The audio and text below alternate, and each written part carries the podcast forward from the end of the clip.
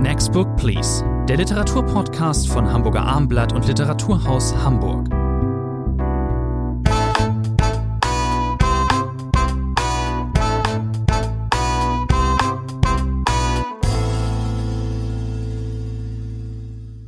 Next Book Please, die nächste Folge der gemeinsamen Literaturpodcast von Literaturhaus Hamburg. Rainer Moritz ist hier und von Hamburger Abendblatt. Mein Name ist Thomas André. Heute mit drei Titeln. Als da wären Elizabeth Strouds Die langen Abende, dann Harry Kunthroughs Götter ohne Menschen und als drittes Daniel Cohn-Bendits Unter den Stollen der Strand. Ein Sachbuch. Machen wir hier nicht allzu oft. Machen wir auch als letztes heute. Wir fangen an mit Elizabeth Stroud. Herr Moritz, haben Sie eigentlich die Verfilmung von Olive Kitteridge geschaut? Die, diese Nein, fünfteilige Serie. Nein, leider nicht. Ich habe das nicht gesehen. Aber wir sind damit mitten in der Materie drin. Denn Elizabeth Stroud, eine Autorin Jahrgang 56, das sollte man noch erwähnen, ist ganz berühmt geworden mit einem Buch, das eben um diese Hauptfigur sich rankt. Olive Kitteridge heißt diese Frau. Die war in äh, Strouds großem Roman mit Blick aufs Meer, der hat 2009 den Pulitzerpreis gewonnen, war das schon die Hauptfigur. Und das tun ja Autorinnen und Autoren manchmal gern. Zurückkommen auf vertrautes Personal. Das hat neulich Stuart Onan auch in seinem Buch Henry persönlich gemacht. Und jetzt eben die langen Abende, so heißt das Buch auf Deutsch. Wir sollten den Originaltitel unbedingt dazu nehmen, denn im Original heißt es viel schlichter Olive, again. Also noch einmal Olive, noch einmal diese Hauptfigur. Genau, der der, die deutsche Übersetzung des ersten Romans äh, hieß, wie sagten es, mit Blick aufs Meer und hieß, hieß im Original eben auch einfach nur Olive Kitteridge. Ähm, äh, Elizabeth Stroud ist ja eine Meisterin darin, äh, mit einem äh, durchaus größeren Figurenensemble ähm, Kleinstadtleben äh, zu erzählen. Es geht eben in ihren Romanen äh, nie nur um eine Person und auch in beiden Olive Kitteridge Romanen eben nicht nur um diese Olive, ähm, trotzdem ist Olive, äh, da stimmen Sie mir sicher zu, man darf die schon in den Mittelpunkt stellen, durchaus auch mit dem Titel dann eben, weil sie die interessanteste Figur ist und eben diejenige, die am öftesten auch auftaucht. Was ist das für eine Figur, Herr Moritz? Ja, das ist eine ganz eigenständige Frau. Wir erleben sie jetzt in diesem neuen Roman in ihren 70ern. Äh, sie hat viel erlebt. Sie ist Lehrerin, längst pensioniert, eine große, wuchtige Frau. Darunter leidet sie auch ein wenig eine Frau, die das Herz auf der Zunge trägt, die durchaus nicht bei allen beliebt ist, also eine ganz widersprüchliche Figur. Allein das ist schon mal ein großer Verdienst von Elizabeth Stroud, eine solche Frau in den Mittelpunkt zu setzen, die aneckt, die keineswegs überall äh, beliebt ist. Sie hat den Tod ihres Mannes äh, zu beklagen. Henry, zwei Jahre verstorben. Sie hat einen Sohn Christopher, der mit seiner Frau und vier Kindern in New York lebt, ein sehr problematisches Verhältnis. Und diese Olivia lernen wir eben, Olive lernen wir eben jetzt kennen. Und die lässt sich auf einen neuen Mann ein und das ist, wenn Sie so wollen, die zweite Hauptfigur in diesem figurenreichen Roman Jack Kennison, der war Harvard-Professor, also ein berühmter Mann, zweifacher Doktor, auch dessen Frau vor kurzem verstorben, Betsy, und die beiden kommen sich näher und wir verfolgen die Geschichte nicht nur dieser beiden, Olive und Jack, über einen Zeitraum, ja, von sieben, acht Jahren mindestens sind es. Am Ende des Buches, das darf man verraten, wird Jack gestorben sein, also der zweite Ehemann, der vor ihr stirbt. Und wir verfolgen diesen Lebenslauf. Die beiden kommen sich näher. Sie heiraten noch einmal, trauen sich im vorgerückten Alter noch einmal die Ehe. Also auf dem äußersten Anschein nach ein herkömmliches Buch, ein Buch mit ganz einfachen Geschichten. Aber das ist eben nur eine Seite dieses Buchs. Muss auch mal gleich nochmal sagen, man muss das erste Olive Kitowitsch Buch nicht gelesen haben, um zu diesem einen Zugang zu finden. Sie sagten eben, dass Olive Kitowitsch eben eine zwiespältige Figur ist oder eben nicht ähm, nur sympathisch. Tja, da fällt mir jetzt ein, eine ähm, Wendung äh, aus diesem, äh, diesem neuen Buch, da wird sie einmal der alte Giftzahn genannt. Das ist so, dass äh, die macht, äh, Olive Kitowitsch macht vor allen Dingen eins aus, sie ist sehr unverblümt. Sie spricht das aus, was sie denkt Sie verbrämt ihre Äußerungen nicht. Und das kommt eben nicht bei allen gut an. Aber, das muss man eben auch sagen, sie hat natürlich das, wie man so schön sagt, das Herz letzten Endes doch am, am rechten Fleck. Das gilt für die meisten Figuren hier in diesem ähm, Kleinstadt-Ensemble. Wir befinden uns in Maine an der an der Küste. Äh, es ist sehr pittoresk da, aber es gibt eben auch wie überall ähm, Probleme, allzu menschliche. Die Geschichten, die hier erzählt werden, sind ähm, nicht, äh, sind keine Geschichten voller Glückseligkeit. Glücksgeschichten sind auch irgendwann äh, ähm, langweilig. Sie haben eben Jack Kennison erwähnt, der hat auch, also der Ehemann der Neue, der Zweite, der hat auch eine sehr schlechte Beziehung zu seinem Kind, genau wie wie Olive. Und zwischen diesen beiden herrscht eine Art von herber Zärtlichkeit, so kann man es äh, vielleicht sagen. Ich finde es toll, ähm, wie Elizabeth Stroud ähm, das hinbekommt, eben bei diesen beiden, die waren vorher jahrzehntelang mit anderen Ehepartnern zusammen, wie sie das schildert, dass diese beiden, diese zweite Ehe eben immer auf gewisse Art und Weise in Konkurrenz zur jeweils ersten Ehe steht. Ähm, es wird hier einiges im Zeitraffer erzählt. Äh, ähm, und es wird aber klar, dass äh, auch diese symbolisch vollzogene Neuverbindung durch die Heirat, dass die immer auch von dem Ballast des Vergangenen sozusagen, um der Trauer um das Verlorene beschwert ist. Das gilt genau, die alten Eheleute sind nicht vergessen. Die alten Eheleute sind nicht vergessen, die spielen immer wieder eine Rolle. Man hat das Gefühl, Olive und Jack bekommen das eigentlich ganz gut hin. Wie gesagt, es ist ja nicht ganz einfach, sich mit Mitte 70 nochmal auf einen neuen Partner einzulassen. Das bekommen die beiden, wie ich finde, gut hin. Aber wie Sie es gesagt haben, die alten Ehen sind nicht vergessen. Die alten Ehepartner spielen, obwohl sie tot sind, äh, mindestens eine ebenbürtige Rolle. Und das gibt diesem Buch so eine eigenwillige Balance. Das heißt, Figuren kippen immer wieder hin und her, sind mal glückselig, mal traurig, mal melancholisch. Am Schluss wird Olive natürlich auch als einsame Frau geschildert. Sie wird in ein Heim kommen am Ende des Buches, als Jack gestorben ist. Also ich glaube, die ganz große Erzählkunst von Elizabeth Stroud, ich bewundere diese Autorin wirklich sehr, die hierzulande doch viel zu wenig bekannt ist, wirklich für dieses Geschick, ganz widersprüchliche Figuren zu basteln, widersprüchliche Gefühle zu schildern und immer auch der Frage nachzugehen, wer bin ich eigentlich mal? Es gibt eine kleine Schlüsselszene in diesem Buch, da wird eine ehemalige Schülerin, der Texte, die Kapitel sind ja oft dadurch zusammengehalten, dass Olive auf ehemalige Schülerinnen und Schüler trifft die auf ganz unterschiedliche Wege eingeschlagen haben. Und eine erinnert sich daran, dass äh, Olive Kitteridge zu ihr gesagt hat als Lehrerin, ihr wisst alle, wer ihr seid. Vergisst mhm. das bitte nicht. Das ist die eine Lehrstunde, wenn man so will, die eine Maxime. Aber die andere ist eben, man weiß es nicht. Wer bin ich wirklich? Und darüber wird Olive auch im Alter von jenseits der 80 auch immer wieder nachdenken. Das heißt, es ist ein Buch, das auf ganz leisen Sohlen, wenn man so will, über diese Fragen, was ist Identität, was setzt ein Leben zusammen, sehr ruhig und gelassen erzählt und immer wieder eine andere Perspektive einschlägt, um Olive Kitteridge und auch ihren zweiten Mann Jack näher zu kommen. Und was äh, en passant oder im Hintergrund mitläuft, ist äh, die Gesellschaftsgeschichte äh, oder in dem Fall Amerikas Gesellschaftsprobleme. Das wird aber nie, das taucht immer nur so am, am Wahrnehmungsrand auf eben in, in dieser Erzählung.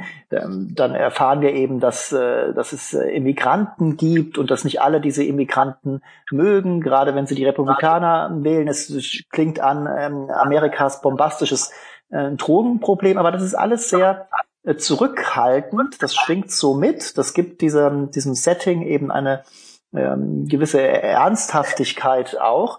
Und ausbalanciert wird das dann aber eben oft auch durch den Humor von Elizabeth Stroud. Da gibt es zum Beispiel, ich erinnere Sie, Herr Moritz, äh, an äh, die Domina-Tochter. Es gibt dort ein Ehepaar, ganz, also wirklich total skurril, ein Ehepaar, das seit Jahrzehnten nicht miteinander äh, spricht. Es gab da einen Ehebruch von ihm, die haben wirklich haben zwei Töchter großgezogen äh, und sind verheiratet geblieben. Das hat man immer so gemacht noch. Äh, ähm, die sind jetzt über 80 äh, haben zwei Fernseher, jeder guckt auf dem eigenen Fernseher im Wohnzimmer, wirklich alles total getrennt. Und dann kommt dieses alte Ehepaar, die kommen dann wieder zusammen, weil eine Katastrophe ins Familienleben einbricht. Die ältere Tochter arbeitet in New York als Domina. Darüber wurde ein Dokumentarfilm gedreht und den zeigt sie jetzt den Eltern. Was für eine Erschütterung in so lebensspäten Jahren. Das ist genau, plötzlich sprechen die beiden miteinander. Das ist das Verblüffende an diesem Kapitel, das mir auch sehr gut gefallen. Nein, es gibt eben eine ganz erstaunliche Kapitel, wo Elizabeth Stroud sich etwas traut, auch sehr traurige Kapitel nach, äh, in diesem Buch. Ich habe erwähnt, dass sie zu ihrem Sohn Christopher ein schwieriges Verhältnis hat. Sie hat ihn Jahre nicht gesehen, äh, obwohl er gar nicht so weit entfernt in New York äh, lebt. Und dann gibt es ein großes Kapitel, äh, wo endlich einmal Christopher, seine Frau und die vier Kinder zu Besuch kommen, die Oma besuchen kommen. Und das ist teilweise natürlich ein Horrorbesuch, der dadurch noch erschwert wird, dass äh, Olive sagt, ja, ich werde wieder heiraten, dem Sohn missfällt alles und plötzlich bricht es aus der Ehefrau heraus, du bist ja wie mein fünftes Kind, reiß dich endlich mal zusammen. Also diese Art von familiären Abgründen, die kann Elizabeth Stroud auch sehr, sehr gut. Man kann das nicht anders sagen. Man hofft dann aber auch gerade bei diesem Besuch des, äh, des Sohns mit den Enkeln hofft man immer, dass äh, Olive mal aus, dass sie endlich mal aus ihrer Haut kann und dass sie ein bisschen liebenswürdiger ist, aber sie kann es eben einfach nicht. Und ähm, aber ich mochte also, die schon, ich weiß nicht wie Herr André, ich mochte diese Olive schon. Man hat viel Sympathie mit ihr, obwohl sie natürlich. ein, ein Giftzwerg ist, ein Giftzahn, haben sie, glaube ich, vorhin gesagt. Sie sagt auch über die anderen Personen, die ihr begegnen, das ist eine Schreckschraube, das ist eine Schreckschraube. Also an Schreckschrauben mangelt es in Crosby, in diesem kleinen Na. Städtchen Maine nun wirklich nicht. Genau. Ich, natürlich, ich mag sie auch, sonst, sonst würde ich dieses Buch nicht mögen. Und ähm, das ist nur, manchmal denkt man eben, jetzt sei doch mal zu dem Kleinen ein bisschen netter. Aber Olive Kitteridge ist eine, es ist ein etwas ausgelutschter Begriff, aber sie hat das ist eine Art von Authentizität, die sich da eben auch, äh, auch zeigt. Und es ist gut, dass Elizabeth Stroud ähm, diese Figur ein zweites Mal äh, benutzt hat, um von Amerika und seinen Kleinstädten zu erzählen. Ähm, was, wie viele Punkte geben Sie, Herr Moritz? Ich bin heute in völligem Überschwang und beginne gleich mal mit neun Punkten. Wow, ich bin bei, verbleibe bei sehr guten sieben. Ich weiß ja, dass Sie ein Fan von Elizabeth Stroud sind. Wir haben auch nicht zum ersten Mal über einen Titel von Elizabeth Stroud gesprochen.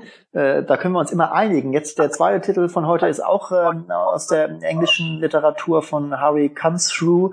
Spricht er sich eigentlich so aus? Kunzru? Ich weiß es nicht. Also ich habe auf YouTube extra nachgeschaut. Man soll sich ja gewiss, er selber wurde in einem Interview als Kunzru angesprochen, aber ich glaube, mit Kunzru kämen wir in den Staaten. Er lebt ja in den USA äh, kämen wir auch durch.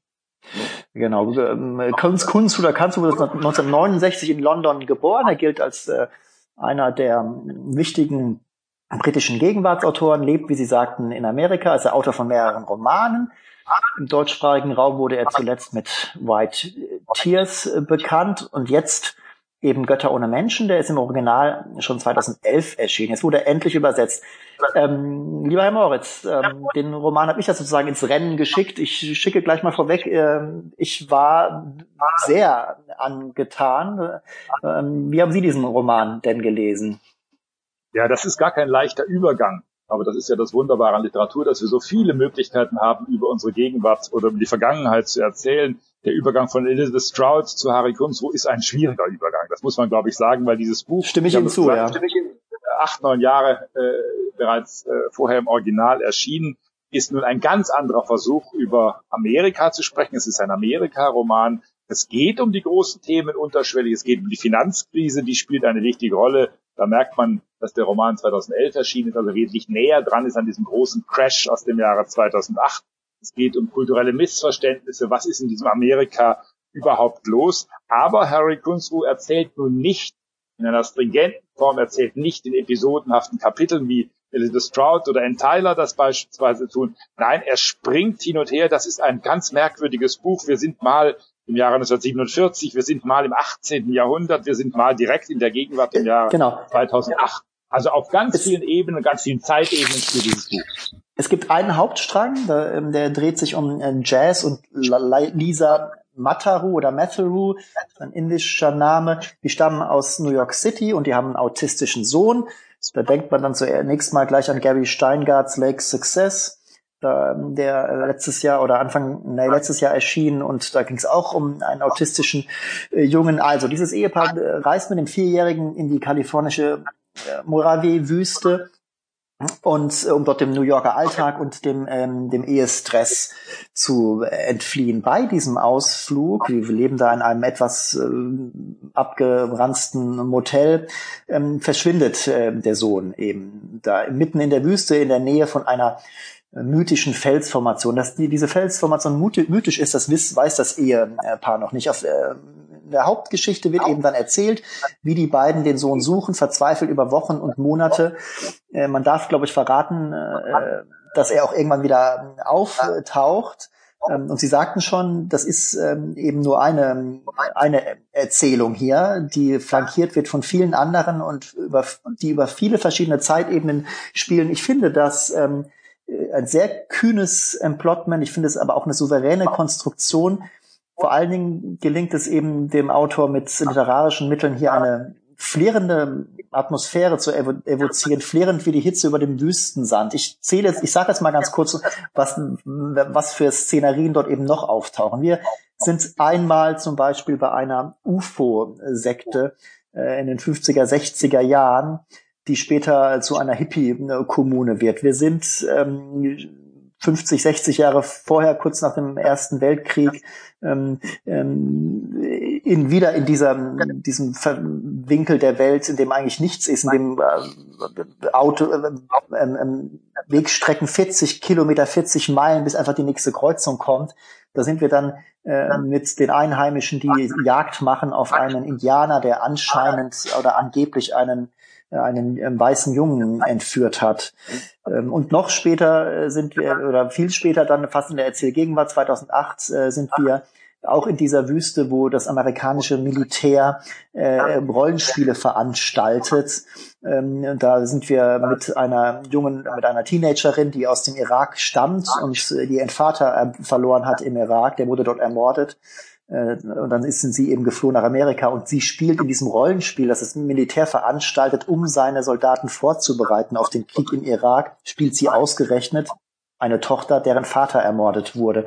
Eine völlig bizarre Situation. Ich wusste gar nicht, dass das Militär solche äh, Rollenspiele veranstaltet. Äh, groß angelegt. Das hängt, ähm, das, diese Geschichten hängen alle scheinbar nicht miteinander zusammen. Es gibt einen Connex und der ist, das in allen diesen Szenarien gehen immer gehen immer Kinder verloren, die einfach plötzlich nicht mehr da sind. Ähm, das ist so ganz, ansonsten muss man halt einfach dann überlegen, um was geht's hier. Ich sage, es geht darum, dass diese Lehre der Wüste, die muss mit Geschichten, die muss mit Glücksversprechen gefüllt werden, mit äh, ähm, eben Göttern äh, oder mit äh, extraterrestrischen ähm, Erfahrungen. Man denke an diese UFO-Sekte. Und Sie haben vollkommen recht. Das ist ähm, einerseits ähm, schwer zu, zu fassen ähm, und ist auch keine äh, leichte Kost, aber in, ich persönlich fühlte mich sehr davon angezogen, von diesem, äh, von dieser offenen Erzählung sozusagen. Das ist ja das Merkwürdige an diesem Buch. Sie haben ja sich, muss Sie loben, Herr André, sehr wacker bemüht, gerade diesen, diese verschiedenen Stränge, Handlungsstränge, Themenstränge, Orts- und Zeitstränge zusammenzubinden. Das ist wirklich nicht einfach in diesem Buch, weil da, es passiert einfach sehr sehr, sehr viel und sehr viel Unterschiedliches. Die Geschichte von Jess und Lisa und ihrem verschwundenen Sohn Raj, das ist quasi die konventionellste Erzählung, wenn man so will. Das ist auch eine traurige Ehe- und Liebesgeschichte, die durch dieses autistische Kind in eine ganz andere äh, Sphäre äh, gelangt. Aber ich muss sagen, ich war selber verblüfft, war skeptisch am Anfang, dachte, warum erzählt der äh, von Hinz und Kunz, warum kommt der vom einen zum anderen? Und ich liebe keine Romane, in der Regel. Äh, vor allem Romanen, die eigentlich dann auch wieder unsere Gegenwart spielen, äh, wo plötzlich UFOs auftauchen. Aber wie es äh, Kunzruh gelingt, ein Ingenieur Schmidt heißt äh, eine Figur 1947, die eben äh, dort in dieser Wüste, in dieser Felsformation Pinnacles äh, merkwürdige Antennen ausfällt und plötzlich kommen da wirkliche UFOs. Das nimmt man ja eigentlich einem Romancier nicht ab, es sei denn, er will wirklich einen reinen Science-Fiction-Roman schreiben.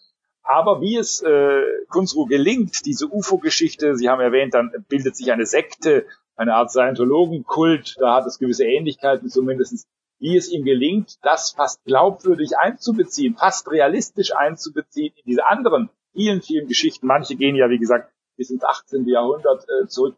Das ist schon erstaunlich gemacht. Da hat sich wirklich ein Romancier was getraut, hat versucht, eben, Sie haben es ja sehr genau beschrieben, versucht, bestimmte Themen, bestimmte inhaltlich existenzielle Lehre, das Unerklärliche, wie erklären wir uns die Welt, eben in solche ganz, ganz unterschiedliche Geschichten zu packen. Und ich muss auch sagen, das hat mich äh, nach einer Weile äh, mitgenommen im wahrsten Sinne des Wortes und ich habe dann plötzlich auch einen ganz selbstverständlichen Umgang mit UFOs gepflegt. Eine Sache, die ich normalerweise nie so tue, wenn es um Romane geht, sondern das lege ich dann eher beiseite. Das muss man sagen, ist Kunso erst einmal sehr, sehr gut gelungen. Also ein für mich sehr, sehr ungewöhnliches Buch, ein Buch, das versucht eben, Sie haben den Irakkrieg erwähnt, äh, der Finanzcrash spielt, wie gesagt, auch eine äh, unterschwellige, äh, wichtige Rolle, wie es ihm gelingt, solche Themen einzubauen, aber gleichzeitig eben existenzielles, äh, fast philosophisches äh, auszuführen, das ist erstaunlich, ich fand. Das sind diese einzelnen, ich sagte auch bereits, bizarren Szenen, die sind für mich irre klug und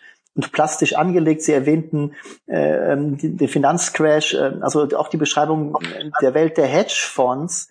Äh, das ist schon, das ist schon alles sehr, sehr gut gemacht. Wunderbare äh, Dialoge und es äh, stellt sich für mich ein, ein Sog her. Ich ahne, ich ahne relativ früh, dass das äh, Ende des Romans ähm, wohl, es hat mich, es hat mich am Ende doch befriedigt, aber es sind eben äh, lose Enden. Das war mir klar, dass das so, das so bleibt. Und das ist aber richtig, richtig stark. Das ist ein kühn konzipierter und wirklich toll hingelegtes ähm, Tableau, der das letzten Endes auch den, ja, den Wahnsinn Amerikas äh, durch die Jahrhunderte äh, abbildet. Eben immer diese Jagd.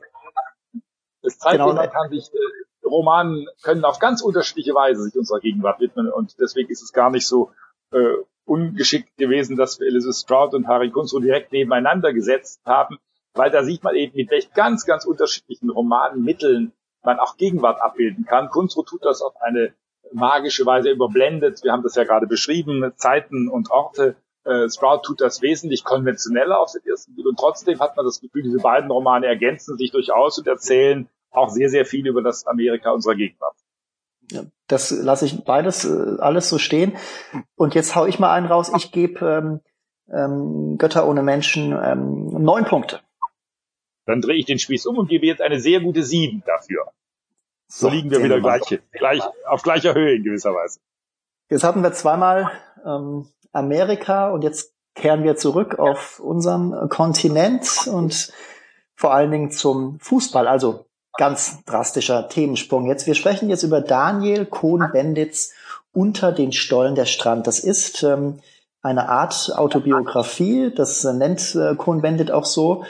Ähm, der Untertitel ist Fußball und Politik, mein Leben. Ich, vielleicht gestatten Sie mir, lieber Herr Moritz, dass ich ähm, erstmal ein bisschen an Sie anfange und etwas weiter aushole und Sie haben dann aber genau denselben Redeanteil, bemühen wir uns ja sowieso hier immer.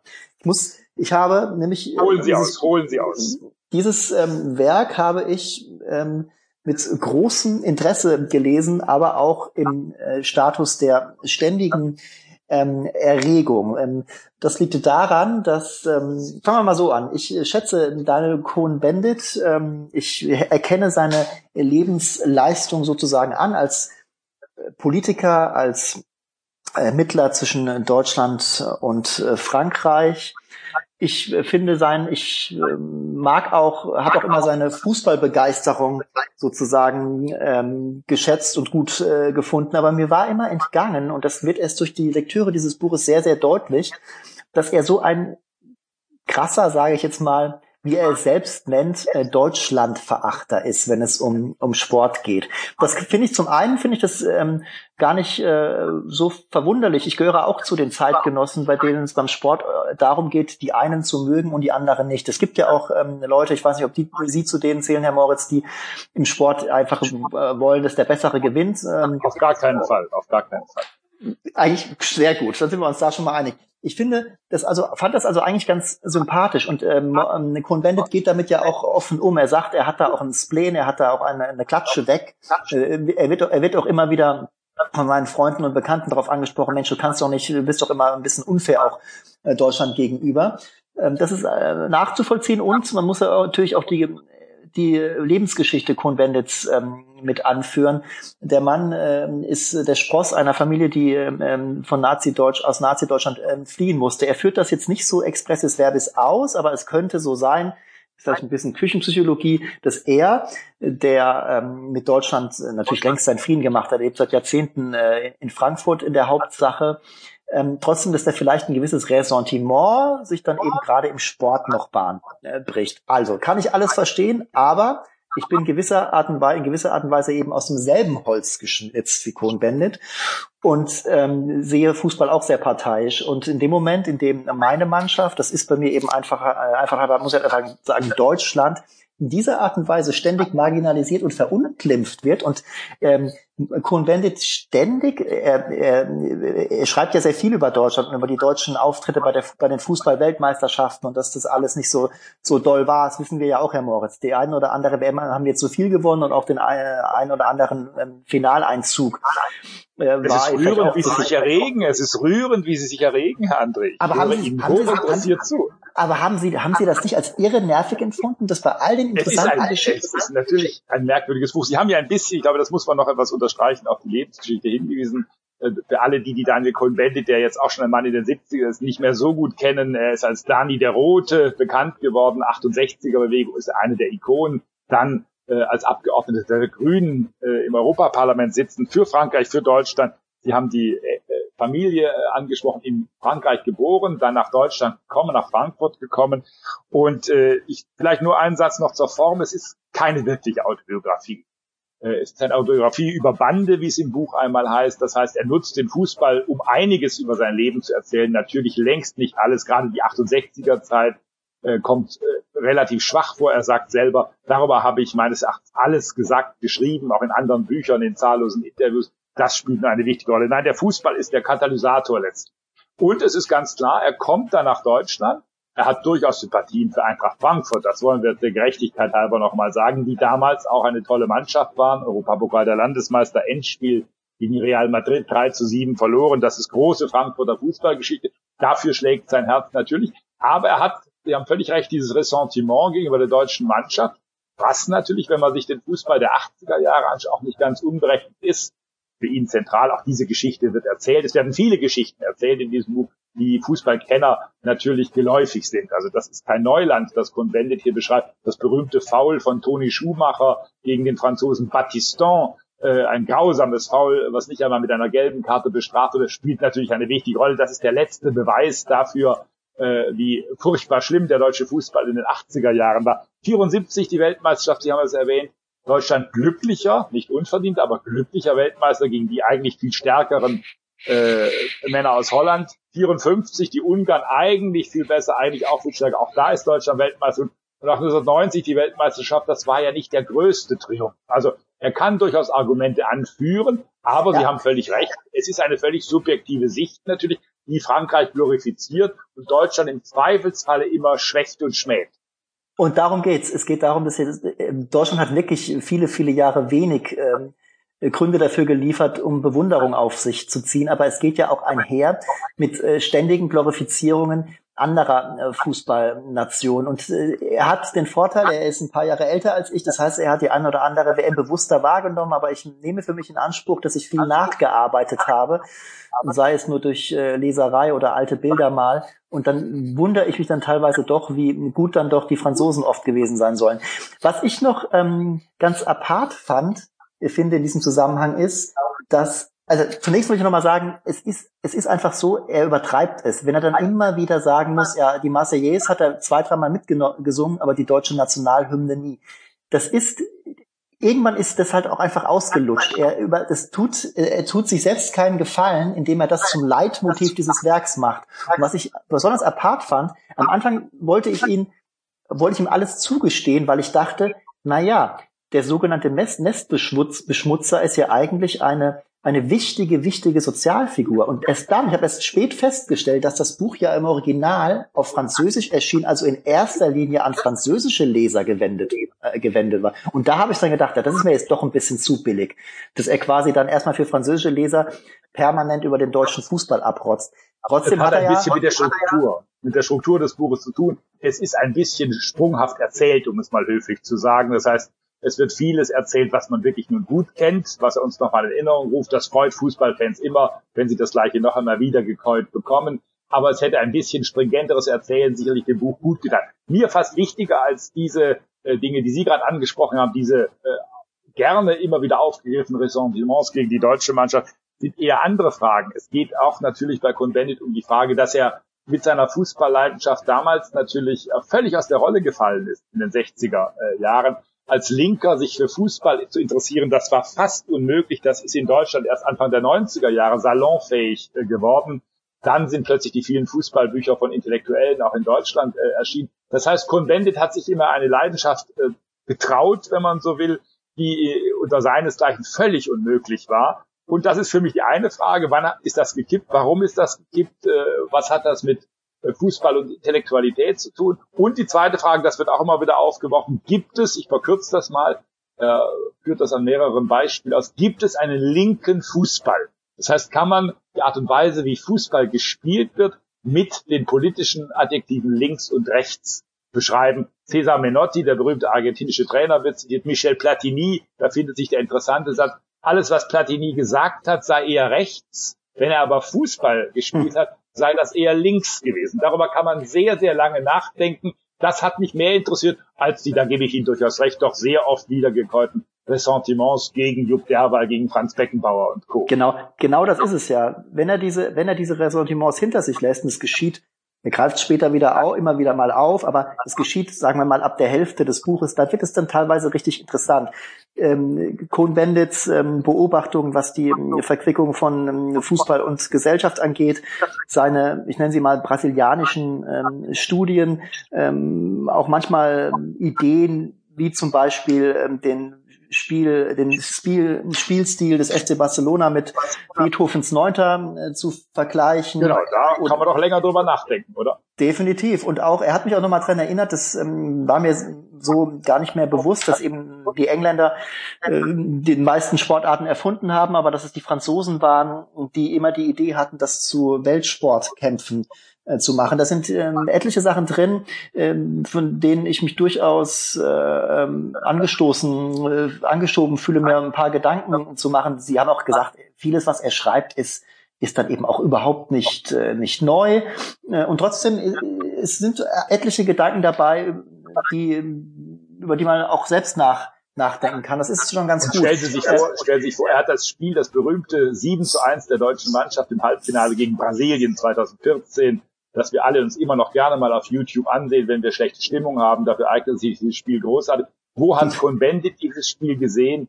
In Brasilien. Das ist natürlich genau. eine Fügung des Schicksals, die man kaum toppen kann. Leid, das Leiden, die großen Leiden der Brasilianer zu sehen. Dort vor Ort 1 zu 7, als in der ersten Halbzeit schon alles zusammenbrach. Also von solchen auch kleinen anrührenden Geschichten hat dieses Buch durchaus einiges vorzuweisen. Ja, er ist ja eigentlich Fußball-Brasilianer. Ähm, das ist die einzige Fußballnation, die er sozusagen immer im romantischen Licht äh, äh, erscheinen lässt. Aber auch, ich komme davon nicht weg, weil das ist so, das, er macht das ja absichtlich eigentlich.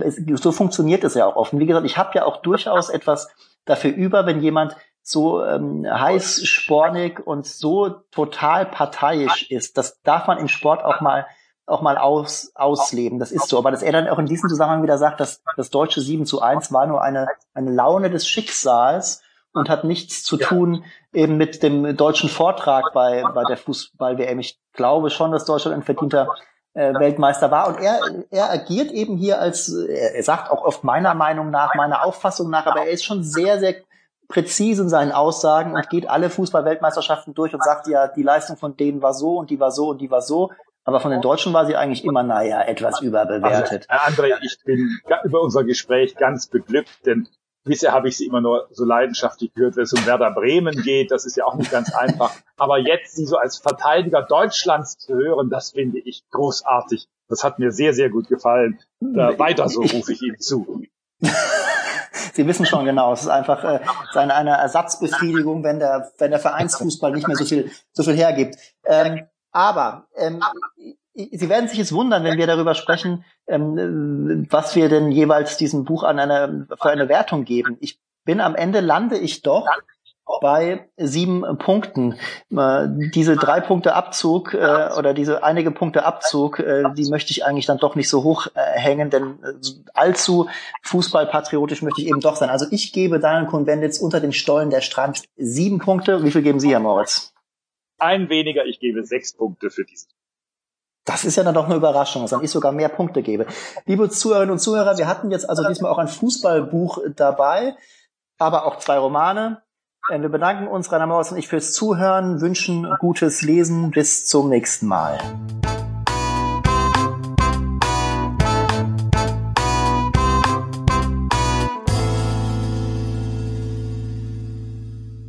Weitere Podcasts vom Hamburger Abendblatt finden Sie auf abendblatt.de slash podcast.